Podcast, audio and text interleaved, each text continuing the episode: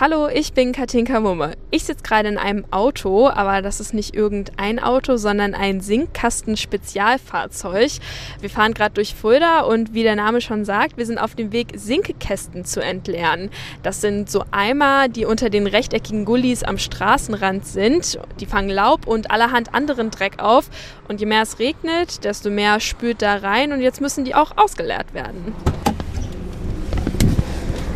Hier steht Sebastian Spiegel vom Abwasserverband Fulda. Er hat jetzt den Gullideckel schon abgehoben und macht jetzt einen Haken an den Sinkkästen fest. Das ist einfach ein großer Eimer, der mit Laub gefüllt ist. Den hebt er jetzt raus und der wird jetzt von der Maschine am Auto ausgeleert.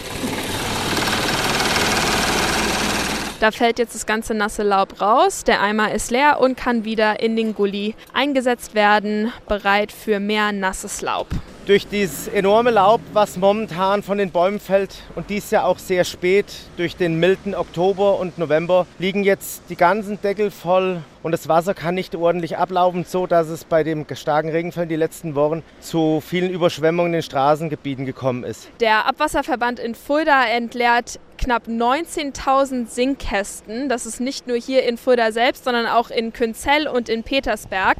Aber laut Stadt Fulda ist es nicht nur die Stadt selbst, die für die Instandhaltung der Gullis hier verantwortlich ist, sondern auch die Bürger selbst. Herr Spiegel, auf was muss ich denn da achten? Ja, es wäre sehr schön, wenn oben der Bereich, wo das Wasser einlaufen kann, sauber gehalten wird und auch die komplette Wasserlaufrinne, um das Fließen des Wassers ohne Probleme zu ermöglichen. Darf ich auch selbst den Gully mal anheben und dann den Sinkkasten sauber machen? Ja, wer das tun möchte und hat dann eine Möglichkeit, den Deckel herauszuheben, der ist sehr schwer, weil der aus Guss ist, der darf das gerne mal tun, aber wichtig ist dann wieder, den Deckel richtig reinzulegen, damit keine Gefahr für Fußgänger oder Fahrradfahrer oder irgendwelche andere Verkehrsteilnehmer besteht.